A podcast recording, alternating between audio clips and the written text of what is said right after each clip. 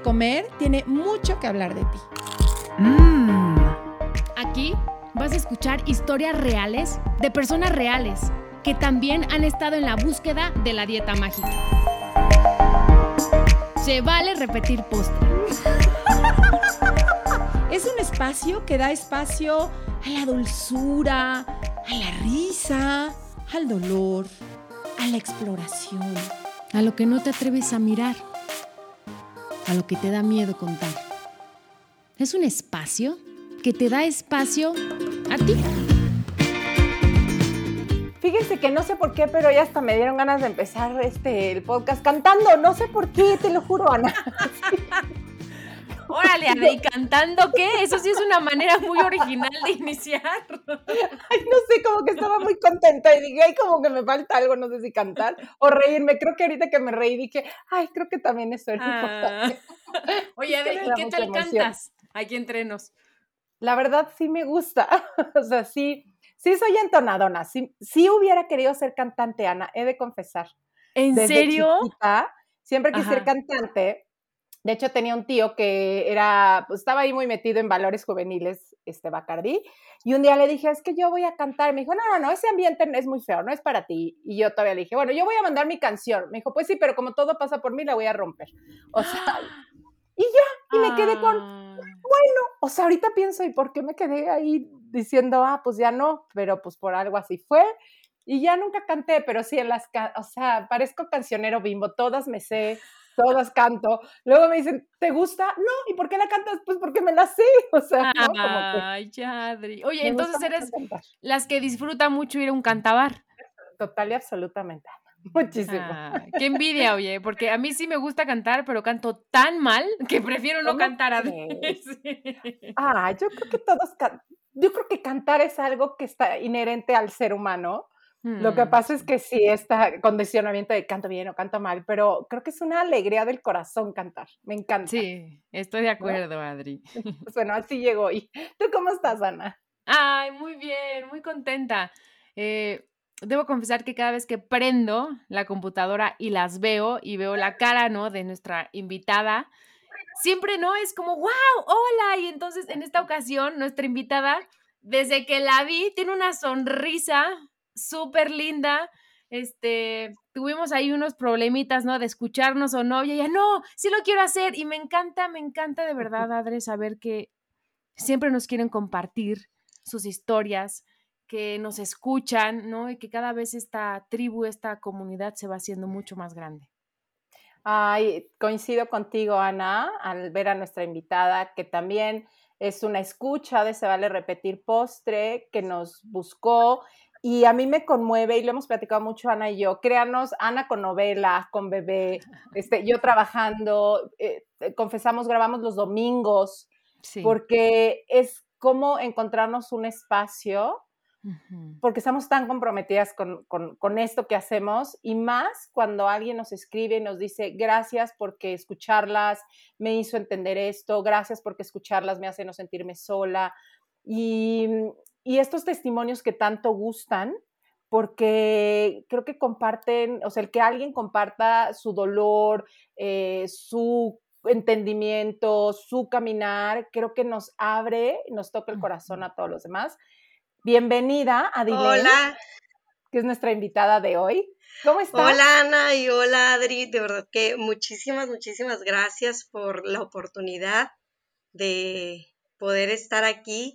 Eh, agradezco muchísimo a ustedes, estoy muy contenta, muy emocionada, las escucho ya desde hace tiempo atrás, mi postre de verdad favorito desde desde hace mucho me pongo a cocinar y las estoy escuchando, me pongo a ver los quehaceres de la casa y las escucho y coincido muchísimo en muchas de las cosas que ustedes comparten y me han ayudado mucho y cada vez reafirmo y confirmo que el paso que di o en donde ahora me encuentro, pues no es el equivocado y estoy muy, muy contenta de poder estar aquí. Gracias por este espacio.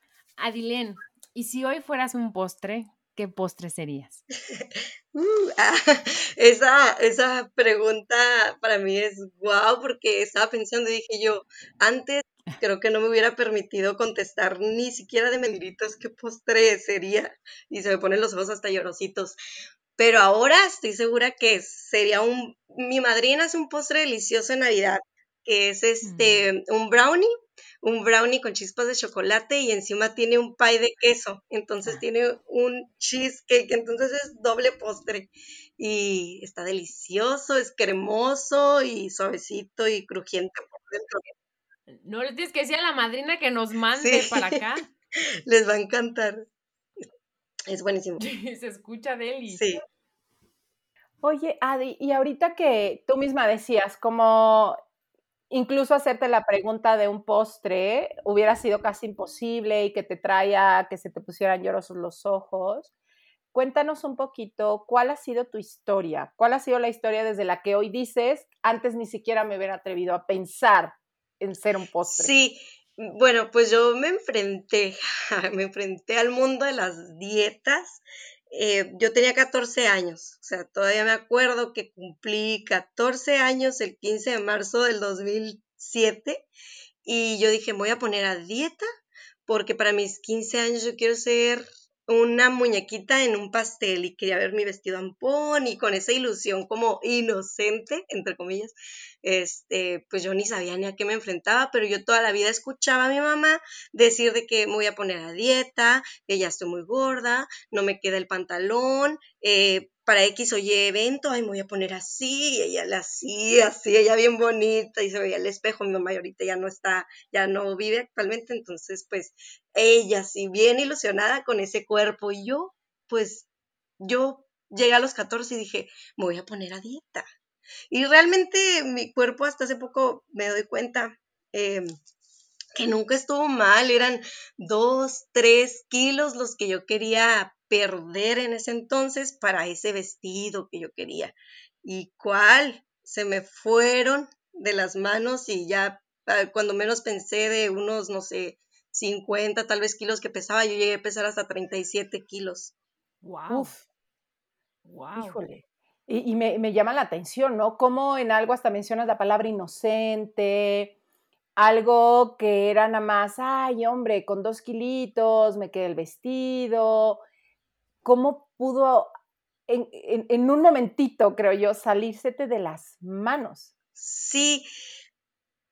Y llevarte un peso, pues que por lo que escucho, te pudo haber traído, o sea, te acercó a un riesgo. Sí, viví con el TCA, eh, trastorno de la conducta alimentaria de anorexia, y pues yo ni, ni en cuenta todo, cuando yo empezaba a hacer mi dietita inocente, según era muy bien, yo comía mis proteínas, mis carbohidratos, mis grasas, mis ensaladas y mis vegetales, todo muy bien, pero llegó un día en el que mi hermano, él es un chico de que toda la vida ha ido al gimnasio, entonces él a sus 17 años en ese entonces llegó y yo estaba comiendo muy a gusto mi arroz y mi pescado y que me dice, el carbohidrato engorda y el arroz es un carbohidrato y yo no sé, le recuerdo y él dice, yo no me acuerdo que te haya dicho eso y yo parece que me lo tatuaron en la mente, como les describía, porque dije yo, pues si el carbohidrato engorda y yo quiero bajar,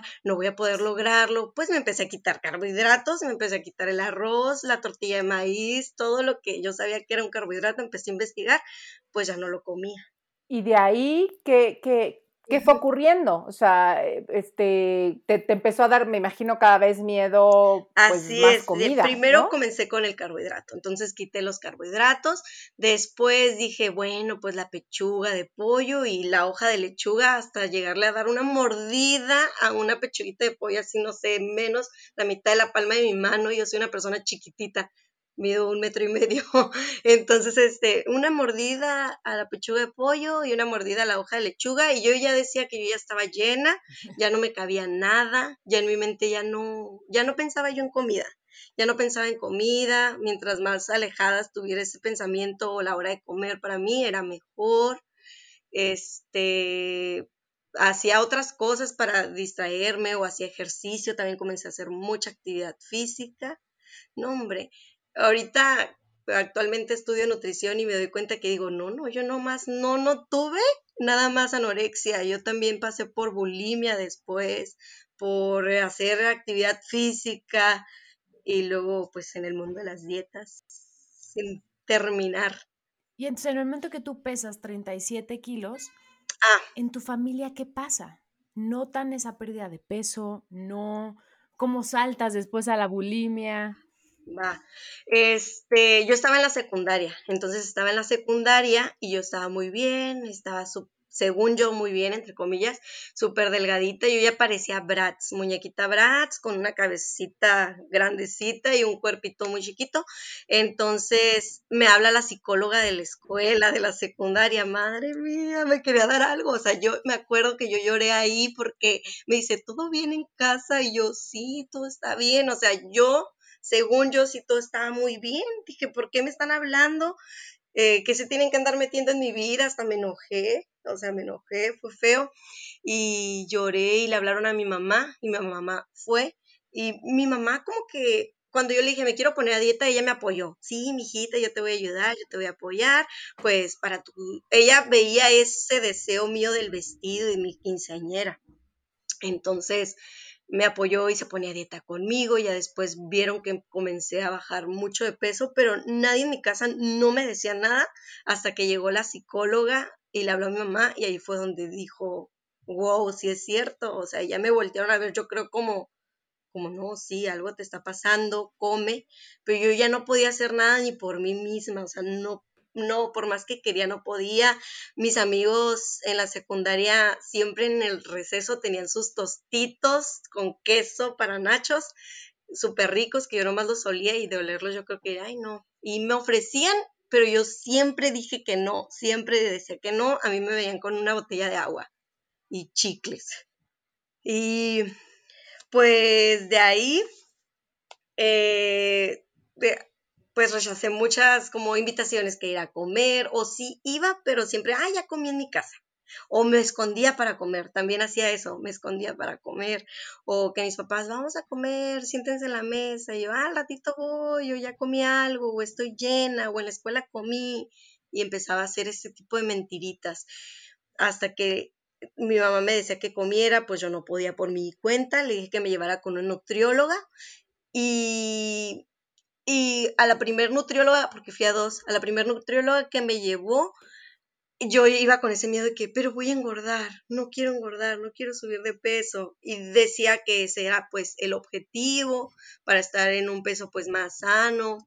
Y comencé, es, esa misma semana me dio mi plan de alimentación, pero tenía una hamburguesa y yo le tenía miedo a la hamburguesa, pues no voy haciendo trampa, le quité el pan a la hamburguesa, me comí medio pan y así, hacía cosas bien tremendas. Que ahorita me acuerdo y digo, ¿cómo es posible? Sí. ¿Y qué pasaba como en tu como en tu mente, ¿qué te decías? Eh, ¿Tú sí entendías que, que, estaba pasando algo o tú jurabas que estabas bien? O sea, ¿cómo era tu diálogo interno? Ok, a inicios momentos? Yo me sentía normal, que todo estaba bien. Después, cuando ya habla la, psicóloga conmigo y ya me empiezo a ver así como sí, en el espejo yo, yo decía, sí, es que estoy muy flaquita, o veía mis fotos y decía, es que sí estoy en puros huesitos, pero no podía hacer nada. O sea, yo no podía, por más que quería, no, no, salía la comida hasta me caía mal, me caía pesada, este, sí me veía rara, pero yo decía, no, está bien, está bien, está bien. Y pues tenía mucho miedo a subir de peso de todas maneras. Cuando me llevaron con la psicóloga, digo, con la nutrióloga, aún así hacía pues estas trampitas por el miedo a, a no subir. Entonces después sí comencé a caer en cuenta que no era normal, pues me empecé a meter también estos grupos de que había en aquel entonces, yo me acuerdo en internet que buscabas a Ana y Mía y puro trauma y que, que eran grupos que te apoyaban para que tuvieras estos TCAs de tanto la anorexia como la bulimia. Y, y, me acuerdo, o sea, me acuerdo que sí los visitaba, como que yo ya, yo ya estaba consciente de que sí tenía algo por ahí, pero nunca lo, o sea, yo estaba bien. ¿Cuánto tiempo pasó Porque nos hablas que fue como a los 14 años cuando empiezas con este deseo de bajar dos kilitos. Y como cuánto, cuántos, cuánto tiempo, meses, años o cuánto para llegar a este lugar donde ya pesabas 37 kilos, donde ya hay un trastorno, donde ya tú misma dices que no, ni siquiera ya te cabía la comida, que empiezas a entrar a estos grupos, híjole, que nada más de escucharlos me da escalofrío de anemia. Sí, ¿Cuánto sí, tiempo? Fue horrible. Eh, fue rápido, súper rápido. De ese tenía los 15 años pasaron, yo tenía el año para bajar esos 2, 3 kilos, un año para mi quinceañera. Yo a los tres meses de haberme puesto a dieta, yo ya estaba bien trastornada, eh, ya había escuchado a mi hermano decir eso, yo ya había bajado más de, no sé, 10 kilos y ya tenía esos 37 kilos, ya iba con la nutrióloga, no, fui a la nutrióloga como después de seis meses, porque yo no quería todavía. Y cuando fui, mi mamá primero me llevó con esta nutrióloga con la que hice trampita, después le dije, llévame con otra nutrióloga que yo sabía, había escuchado que era muy buenísima, que me iba a enseñar a comer, que me iba a dar nieve, galleta, chocolate, pues claro, ahora entiendo porque era para llevarme un incremento pues en mi peso. Y me llevó con esa nutrióloga y estuve en mantenimiento con ella eh, a dos años, dos años. Entonces, a mis 16 años yo ya estaba como en un peso, otra vez entre comillas, saludable.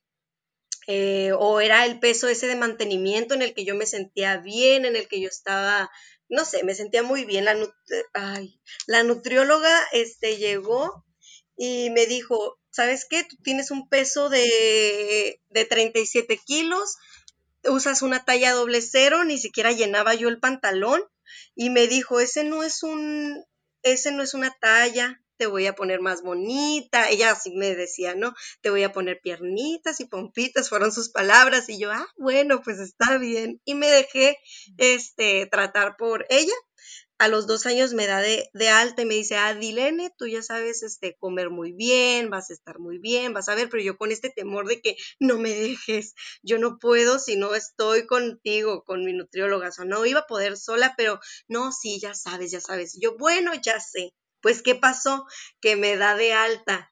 No pasó ni un mes de vacaciones, yo estaba en la prepa ya, de mes de vacaciones de verano, cuando yo estaba en esa dieta de mantenimiento que ahora lo veo que todavía se, era una dieta de restricción, pues de mantenerme todavía mucho tiempo en ese peso, pues comencé a comer, comencé a comer, ay, pues como yo ya sé comer, decía, pues unos churros locos, acá los preparan deliciosos, pues como yo ya sé comer, unas papitas, y empecé a comer cosas que no comía en esos dos años eh, aparte de lo de la, cuando estaba en el TCA, luego con la nutrióloga, ya comía según bien, pues ahora que me agarro y que como todo lo que no comía ni siquiera estando con la nutrióloga y bolas. En un mes, 12, 13 kilos subí.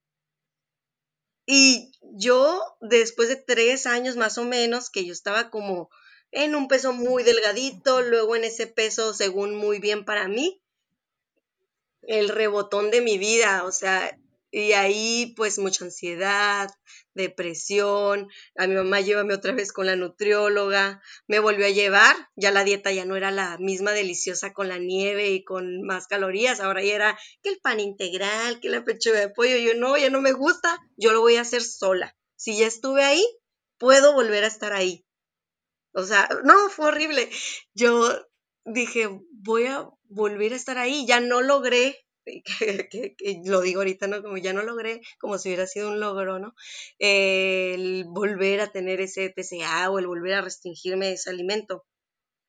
Ya no, ya no se pudo, ya este, ¿qué hice? Comencé a estar en dietas, muchas dietas extremas todos los lunes, atracones los fines de semana, vomité, eh, tomé pastillas, pagué para estos masajes moldeadores, geles chupapanzas, no, de todo, es hecho de todo. Y digo, ay, Adi. Y hoy, Adilen, o sea, de, de hacer dietas y de este círculo en el cual yo me uno, ¿no? Porque también estaba ahí, ¿no? Que voy con 80 mil nutriólogos, que el, chupapanzas, el masaje que en lugar de ser reductivo es una madriza que te ponen porque acabas todo moreteado, ¿no? Que si la pastilla yo me la tomé también. yo también le entré a todo eso. De estar en esa mecánica, ¿no? En ese círculo que, ¿no? Empezamos todas el lunes con con una dieta nueva y el fin de semana viene el atracón espantoso que ya no te puedes ni mover ni respirar, en fin. De ese círculo, o sea, ¿qué pasó para que hoy? O sea, me gustaría que nos platicaras hoy en qué estás, qué ha sucedido contigo. ¿Qué pasó? Pues me cansé, me cansé el estar ahí como ya no podía resistir. Dije, ya, eso no es normal esto no es vida, no se vale, ¿qué me estoy haciendo a mí? Como comencé a voltearme a, ver a mí. Antes como que me, me iba, o sea, como me volteé a ver a mí y fue por lo primero que me empecé a preocupar de que dije, desde otro lugar, desde un lugar más compasivo, desde un lugar más amoroso conmigo, de comprendí, me vi, dije, Adi, tú nunca has estado mal, o sea, que, ¿por qué eh, tratar de comprender por qué me llevó ahí?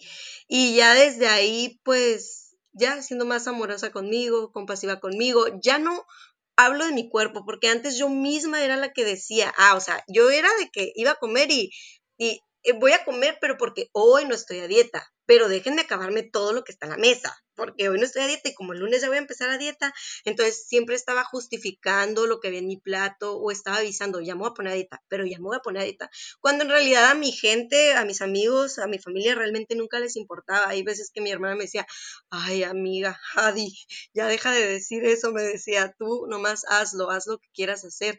Y dejé de decir eso, dejé de decir, el lunes empiezo a dieta, dejé de decir cosas sobre mi cuerpo, ya no hablo tampoco de los cuerpos de otras personas. Em, ya veo a la comida como lo que es, le quité el valor moral a la comida, ya no veo como saludable, no saludable, fit, culpa, sin culpa, el pecadito, o sea, no, ya no, ya no existe eso, ya no existe eso para mí. Y lo que más felicidad y tranquilidad me da ahora es saber que ya no tengo que volver a un lunes de dieta, que ya no tengo que volver a comenzar, como que estoy en un tiempo en el que me paro y es de aquí a lo que pase al rato y a lo que pase mañana. O sea, como hoy, ahorita estoy haciendo una alimentación intuitiva, entonces, y consciente conmigo, siempre estoy a ver si lo quiero, no lo quiero, lo necesito, lo deseo, y si aún fuera ese brownie con cheesecake que me encanta, y si hay, o sea, me lo como y si lo quiero comer todo, o sea, me lo como. Hay veces que hasta puede ser que tenga episodios, no de atracones, pues no así como tal, porque no siento esta culpa, pero sí puedo comerme ahora tres rebanadas de ese postre y estoy contenta y estoy feliz de habérmelo comido y puede haber días en los que tal vez me como el plato completo, hay veces que repito plato, hay veces que la mitad del plato, pero ya no existe en mí un peso, sea de sobre la comida, pues ya no le pongo ese valor moral y eso siento que, que me ha pues ayudado mucho. y me, me emociona mucho porque además creo que tienes una, o sea, tu misma actitud, tu sonrisa. Digo, no la están ustedes viendo, pero yo creo que de escucharle la voz ya se dan cuenta que es una mujer con una energía muy, muy linda, como muy entusiasta, que, que yo creo que te ha ayudado a salir adelante, ¿no?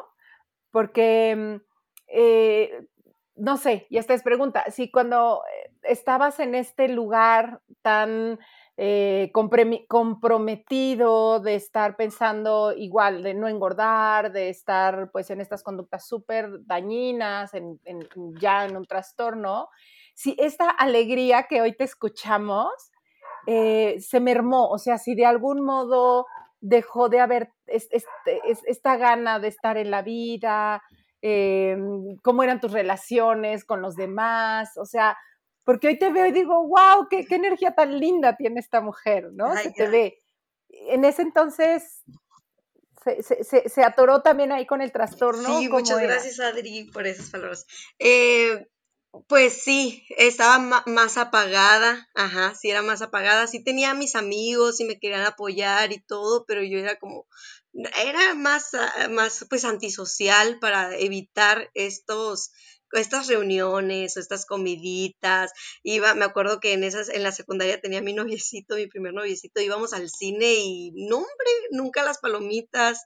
Ahorita pues sí me acuerdo y me da pues nostalgia, ¿no? De haberme perdido tanto por nada, por tampoco, por, pues no. ahora me doy cuenta y digo, no vale la pena, o sea, cuánto, cuánto perdí.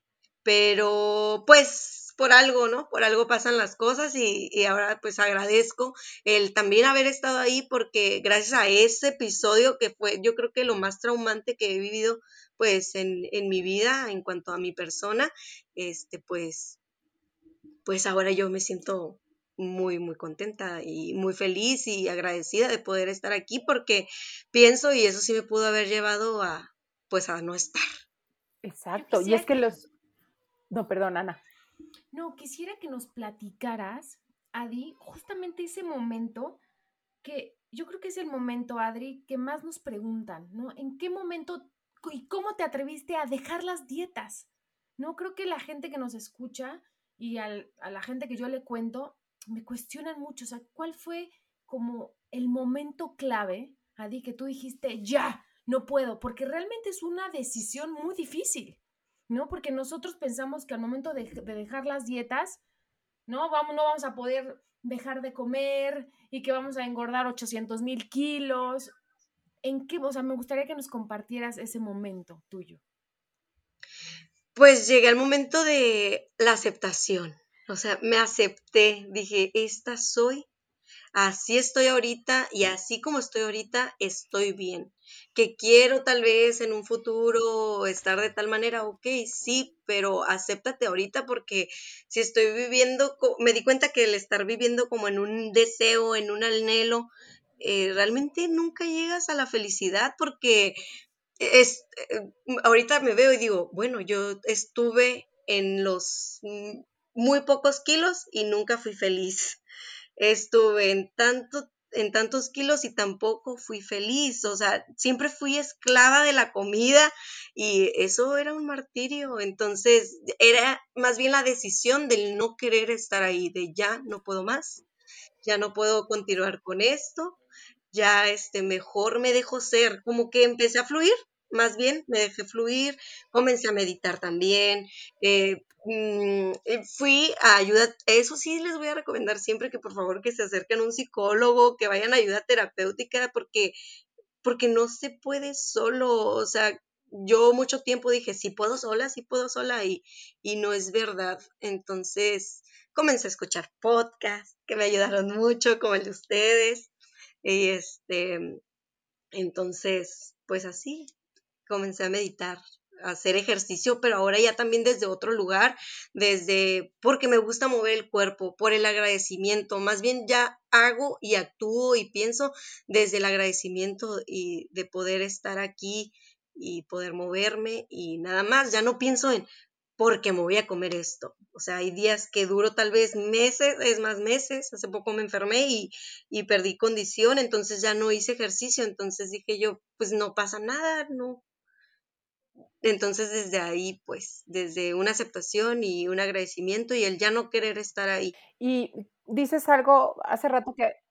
Sí, y dices algo bien importante, cómo pensamos que tenemos que poderlo hacer solas o solos, y de verdad no, o sea, sí necesitamos este, este apoyo, así como, y, me, me, regreso cuando decías que a ti en tu trastorno te apoyaba pertenecer a estas comunidades, eh, pues que te llevaban más al trastorno, pero, pero fíjate cómo en esta búsqueda de comunidad como que nos confirme, ¿no? Que a lo mejor nos confirmara que estaba bien o comer o así.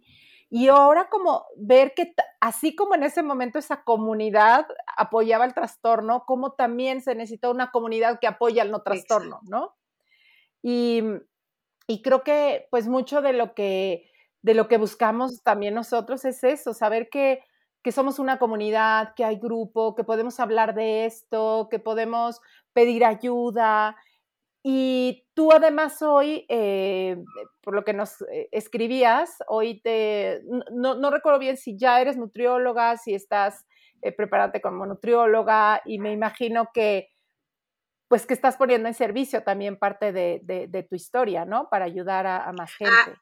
Así es, y actualmente estoy estudiando, voy a pasar al sexto cuatrimestre de la carrera y pues todo lo estoy viviendo desde mi, también lo estoy aplicando desde mi experiencia y ahorita en la carrera también lo estoy aplicando o que llegan este, ciertas materias y también me cuestiono o cuando, no sé, llegan los profesores y que nos ponen algo de que está tal niño, tal paciente y necesita bajar de peso. Oye, no, pero ¿por qué necesita bajar de peso si podemos mejorar otras cosas? Entonces ya también siento que lo estoy aplicando todo lo que he vivido y que pues hay muchas personas que, que podemos, que, que sé que algún día puedo evitar que pase por todo lo que yo pasé y que se eviten pues tanta, tanto desgaste emocional y físico y tanto que, mm. que, tenía yo sometido pues a mi cuerpo. Entonces, pues sí, ahorita estoy estudiando y sí pienso aplicarlo y pues voy hacia un enfoque eh, de alimentación intuitiva y consciente y también en salud en todas las tallas.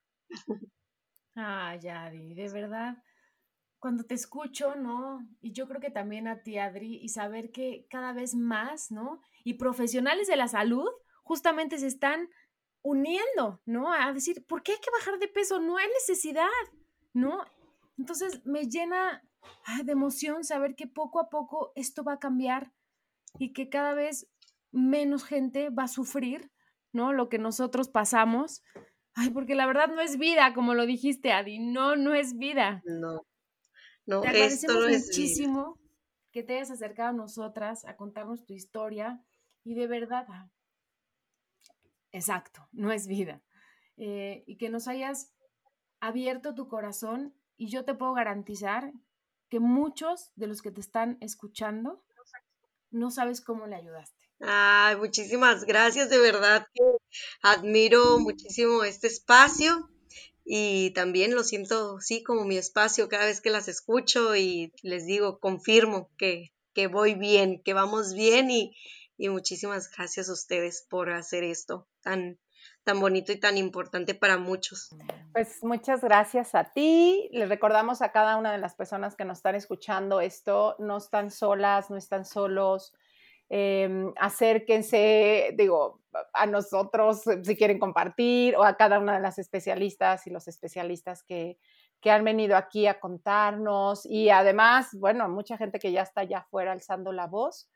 Eh, no, sé que nos hemos sentido bastante avergonzadas cuando pensamos que estábamos mal por no haber podido bajar de peso o cuando pues toda esta sociedad nos señala como que deberíamos, ¿no? De tener más fuerza de voluntad o deberíamos, ¿eh? Y pues creo que reconocer esa vergüenza también es, es, importante, porque pues cómo no la vamos a sentir, ¿no? Si hemos escuchado tantas veces el tú tendrías que y demás. Pero bueno, pues que sepan que no están solas, no estamos solos. Muy agradecida con Ana también por todo el esfuerzo que hace para que sigamos teniendo este espacio, de verdad. mi Adri. Todos hacemos un gran esfuerzo y, de verdad yo lo hago con el corazón, porque para mí es una terapia, Adri. En serio. Eh, obviamente los medios, ¿no? Nos bombardean todo el tiempo con imágenes y pues en mi trabajo, ¿no? Es muy difícil porque en todos lados me encuentro esta presión por tener determinado cuerpo. Y yo les quiero compartir que muchas veces, tal vez tres veces a la semana, hago un alto y respiro y me acuerdo de todo lo que hablamos ¿no? en este podcast. Y mm. para mí es una terapia tratarme de desconectar, ¿no? Y de dejarme de fijar en los cuerpos, en, en fin, de verdad, yo les agradezco muchísimo, Adi, porque de verdad para mí tu historia es como recordarme, reafirmarme que lo que estoy haciendo es lo correcto. Muchas gracias, Adriana, qué gusto, la verdad, qué gusto. Qué hermoso. Verlas. No, es para mí un sueño, de verdad, no saben, yo estaba, ¡ah! Sí son. Pues nos vemos, a mí me pueden encontrar en arroba Adri Esteba o comiéndome mis emociones. ¿Cuándo vas a tener taller, Adri? Empiezo taller el 3 de mayo Y es una comunidad también, es una comunidad súper linda de gente que, que nos abrimos el alma, abrimos el corazón a hablar de esto, a hablarlo desde un lugar sin juicio, a, como siempre les digo, si están buscando un lugar donde yo les voy a dar una receta para bajar de peso, no, no es. Si están buscando, bueno, ¿y cuánto, cu- cu- cuándo va a bajar de peso? No, no es. No, es un proceso profundo, amoroso, de reencuentro, eh, de abrir heridas, sí, de, de- de tocarlas, este, pero vale la pena, vale la pena aventarnos este, este, este clavado desde otro lugar. Entonces, Ah. pues ahí está, ahí está para quien quiera. Mi Adri, te mando un gran beso. Adi, otro. Gracias. también. Muchos Yo besos. también. Bye bye. Si te gustó el podcast, pasa la voz y no olvides suscribirte.